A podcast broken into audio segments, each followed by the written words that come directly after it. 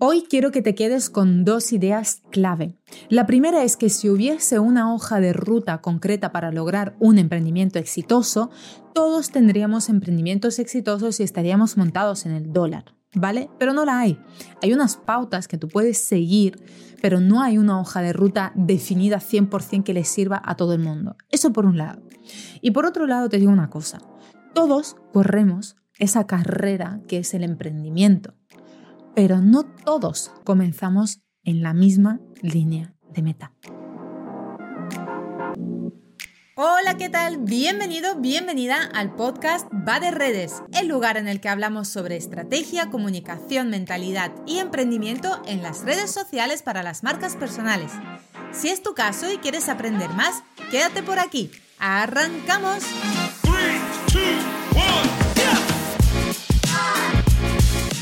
Hola, ¿qué tal? Bienvenido, bienvenida a un nuevo episodio en el podcast. Si has escuchado la intro, ya sabes que hoy va de, estos de profundos otra vez, de los jueves, esos míos que a mí tanto me gustan. Y como te decía ayer, hoy te iba a hablar sobre un nuevo método de productividad que estoy probando, pero que en realidad como lo he probado muy poco me parecía de hipócrita hablarte de algo que todavía no sé si me funciona o no y cómo lo estoy haciendo. Así que cuando estaba preparando mm, la planificación de, los episodios del podcast decidí cambiarlo a última hora y por eso te traigo este episodio que viene a raíz de una conversación que tuve con Maribel, que es mi asistente, y a raíz de ahí salió eh, este episodio del podcast. Mira, lo que quiero compartirte de forma honesta y transparente es varios puntos que no te van a gustar. No te van a gustar y, la gente va a decir, Diana, tú eres tonta porque en vez de motivar a la gente los estás desmotivando. No, no te quiero desmotivar, voy a ser realista. El punto número uno, que el 95% de la gente, de los autónomos, cierran antes de los tres años. Y probablemente tú que me estás escuchando al otro lado seas uno de esos 95%. Enhorabuena. O no, o al revés, o precisamente porque tú sí estás buscando la forma de ser de ese 5% que logra el éxito y estás aquí currándotelo cada día, sí logres pasar la barrera de los tres años. Todo depende de ti. No todo el mundo puede ser un referente en el sector. A todos nos venden la idea de que tenemos que aspirar a ser referentes y líderes en nuestros sectores, pero ¿cuánta gente es líder en un sector? Se cuentan en la mano. ¿Y cuánta gente hay emprendiendo en ese mismo sector cada día? Miles. ¿De verdad creéis que todos podemos llegar a ser referentes en nuestro sector? Algunos pueden, otros no. Pero ¿sabes qué es lo bueno? Que hay mucha gente que no son líderes oficialmente de estos visibles, grandes, que están en todas las redes, que están en TikTok con esos vídeos cortados. Hay mucha gente muy buena que se gana muy bien la vida sin tener esa popularidad a la que nosotros llamamos ser líder en nuestro sector. Y más bien quizás mm, antes de aspirar a ser eh, Mario Alonso Puig o Marianne Estapé, eh, Marian Rojas, em, a lo mejor tenemos que aspirar a ser simplemente alguien relevante en nuestro sector. Y a lo mejor no van a poner recortadas nuestras conferencias en TikTok en perfiles sin nombre, pero no pasa nada. Lo importante al final es hacer aquello que, que nos gusta y sobre todo que la gente cuando quiera saber sobre nuestro expertise, sobre aquello que hacemos, venga a nosotros. Con eso yo creo que es más que suficiente. Luego, si quieres ser de ese 5% que logra el éxito, te voy a dar otra mala noticia. Y vas a tener que currar mucho, mucho, mucho, mucho. Y entiendo que puedas pensar y que puedas decir que con esto y, con lo que yo siempre digo de trabajar mucho, es posible que esté incentivando la cultura del sobreesfuerzo. Lo entiendo, es tu opinión. Mm, yo te comparto la mía. Si quieres, te la quedas. Si no la quieres, la descartas. No pasa nada. Yo simplemente comparto lo que hago, lo que veo, lo que pienso. Y entiendo que tú no pienses igual y que no quieras aplicarlo para ti. Y está bien. Cada uno aplicamos lo que consideramos. Bien, yo desde mi perspectiva, desde mi punto de vista, desde mi experiencia, desde mi observación, desde mis análisis, no conozco a nadie que haya logrado una empresa exitosa, una empresa sostenible, una empresa eh, que factura con buenos beneficios, porque aquí no hablamos solo de facturación, sino de beneficios. No conozco a nadie que tenga una empresa así, que haya trabajado de 10 a 4, de 9 a 3, de lunes a viernes. Si tú conoces a alguien, por favor, pónmelo delante. Pero toda la gente que yo veo que en algún punto puede llegar a permitirse el lujo de trabajar de 9 a 3 o de 8 a 2 o de 9 a 5, lo que tú quieras, de lunes a viernes, parando su horita para comer, decidiendo no trabajar un jueves, tal, normalmente son personas que ya llevan mucho tiempo emprendiendo, que ya han llegado a la parte de estabilizar el negocio, ya tienen un nombre, una posición, una facturación recurrente y es cuando ya están en ese punto en el que pueden permitirse hacer eso. Si estamos comenzando, la mayoría nos pasamos día y noche trabajando 24/7. Y sí, hay que aprender a descansar Sí, estoy de acuerdo. De hecho, yo lo estoy aplicando, estoy aprendiendo a descansar un poco más, porque lo estoy notando en mi salud. Ah, tengo unos problemas de espalda bestiales de todos los nervios, de todo el estrés y de todas las horas que me paso delante del ordenador. No digo que eso sea sano, saludable ni recomendable, pero también te digo que no conozco a nadie que haya logrado tener esa estabilidad para trabajar de 10 a 4, empezando a trabajar de 10 a 4 desde el primer día, desde que emprende. Tú haz lo que tú quieras, lo que tú consideres. Practica lo que tú veas. Yo lo hago como yo lo considero y yo creo que al principio, sobre todo en los primeros años, hay que meterle muchas horas al proyecto, poniendo descansos, pero teniendo conciencia de que al principio vamos a currar mucho, mucho, mucho para ser de ese 5%. Y como te decía, si escuchaste el principio del episodio, te decía que si hubiera una hoja de ruta para los emprendimientos exitosos, todos la tendríamos y todos tendríamos un emprendimiento exitoso y estaríamos montados en el dólar. Y no es así. Hay pautas que te pueden ayudar, pero por norma general no, no hay una hoja, una receta y el que te diga que sí, ya sabes. sobran palabras. Bueno, las pautas de las que te hablo es más o menos lo que probablemente habrás escuchado más de una vez. La importancia del famoso colchón financiero. Es que si no lo tienes, de verdad, y yo lo repito en muchos episodios, porque yo al principio lo negaba, yo al principio decía, pero ¿cómo va a tener alguien un colchón financiero? Pues hay muchas formas de tener colchón financiero. Uno de mis bueno, amigos, conocidos, cogió un préstamo de 50.000 euros del banco para sacarse la titulación de controlador aéreo. Necesitaba un colchón financiero y cogió un préstamo. No digo que tú tienes que coger préstamo, pero esa fue la forma en la que él lo encontró. Yo he dejado de lado y estoy luchando contra mis demonios internos porque económicamente no aporto a mi casa como solía aportar antes. Y ese es el precio que pago yo por tener mi colchón financiero. Hay gente que vende su coche por tener un colchón financiero. Hay gente que está emprendiendo mientras trabaja por cuenta ajena porque necesita ese colchón financiero. Porque sí, no solo el primer año, los primeros años en plural, tú le metes al negocio, no al negocio a ti. Le enchufas tú dinero al negocio. Lo segundo deseable es que tengas familia, amigos, comunidad, lo que sea que te apoyen porque llega un momento cuando tienes los días malos que si no tienes a nadie a tu lado, lo dejas. De verdad, si no tienes... Yo no sé si conoces, hay una serie que se llama Brooklyn 99, Brooklyn 99, está en Netflix uno de los, eh, es de unos policías, es un poco así parodia, ¿no? Y hay uno que se llama Charles y él es muy amigo de, ay, del personaje principal, que ahora se me ha ido su nombre. Y justo hoy le decía a mi novio, me encantaría tener un Charles en la vida. Alguien que te anima, alguien que por mucha estupidez que tú hagas siempre te diga que eres el mejor, siempre que lo estás haciendo súper bien, que eres su héroe, que eres su referente, alguien que siempre sea tu, animador personal. Y cuando se lo estaba diciendo a mi novio, que en realidad lo pensé por dentro, pero no se lo dije a él. Bueno, ahora cuando escuche el podcast lo va a escuchar porque lo tiene que editar. Él es ese Charles en mi vida.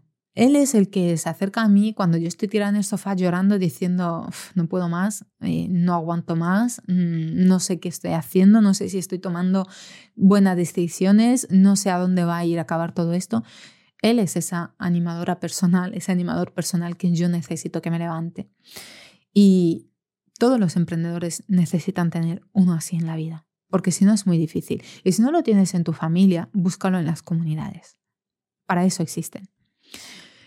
Lo tercero es, a ver, invertir en formación y en mentores. Y no te lo digo para que me compres o para que me cojas a mí de mentora, o, no te lo digo para eso.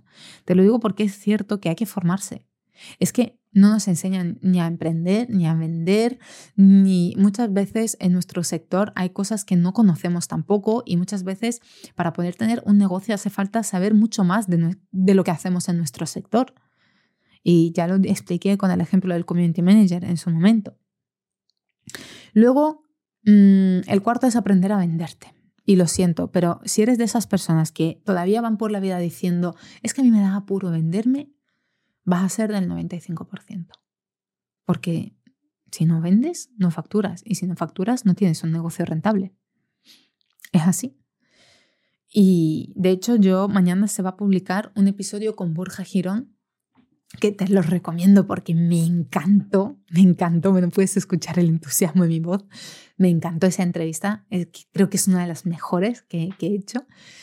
Mm, sobre el tema de la afiliación, porque él tiene un negocio que está montado a base de afiliación y ahora está por fin abriendo su propia comunidad y cobrando por ella, pero lo suyo es la afiliación.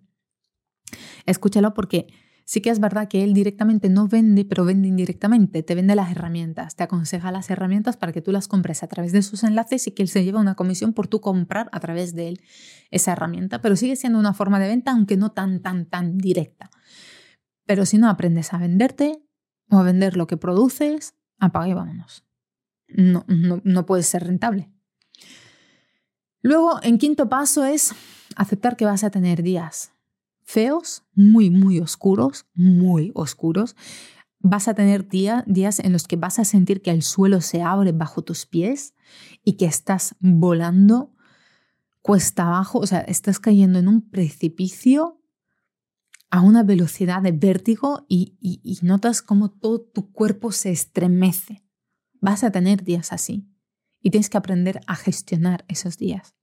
Al principio te va a costar más, luego te va a costar cada vez menos. Pero luego vas a tener días de euforia, días donde te van a mandar mensajes tus clientes, donde logres resultados, donde te acepten presupuestos, donde te inviten a conferencias, donde te, digan, vente que te haga una entrevista porque eres el mejor. Bueno, también hay días así, te lo prometo. Hay días así y, esos días vas por tu casa diciendo, soy la puta ama, tío.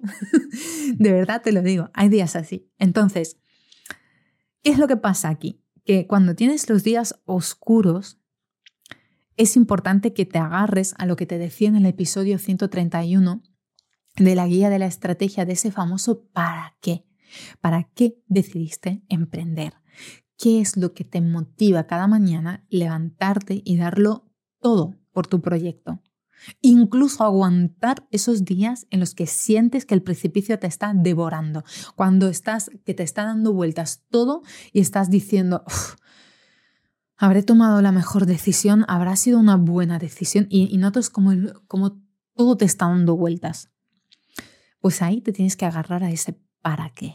¿Para qué te metiste aquí? ¿Qué es lo que te motiva a estar cada día aquí? Luego, en el paso 6, tienes que tener claro que este es el último y el más importante, que no es ni el más inteligente ni el más trabajador el que llega más lejos. Y sí, eso va muy en controversia con la de trabajar mucho que te he dicho. ¿Pero por qué? Porque el que llega más lejos es el que más persiste. El que persiste, el que se adapta, el que sabe analizar el mercado, las tendencias, los cambios, los clientes, los gustos, los ciclos económicos. Ese es el que más lejos lleva. Llega, perdón. No el que más trabaja y no el que es más listo, sino el que más sabe analizar y evaluar la situación. Por eso es importante que si emprendes y quieres tener una empresa, un negocio rentable, sepas diversificar. No todos los huevos en la misma cesta, ni con productos, ni con clientes, ni con precios, ni con presencia digital, ni con promociones siempre diversifica lo máximo que tus recursos te permitan, pero diversifica. Y luego, por último, mm, hmm, y aquí me río yo sola porque tengo anotada aquí en el, en el guion masterclasses de los gurús, porque te quería decir una cosa. Esos gurús que te dicen que trabajan de 9 a 3 o de 10 a 6 y que facturan 6 cifras, Pregúntales de esas seis cifras cuánto se llevan de beneficio. Hazle la pregunta. Si vas a una masterclass, levanta la mano con dos bien puestos y dile, enseña números, no me los cuentes, enséñamelo. Porque yo facturo 1.400 euros en gestión de, redes ahora mismo y de beneficios tengo 400. Ojo, cuidado, ¿vale? Mm,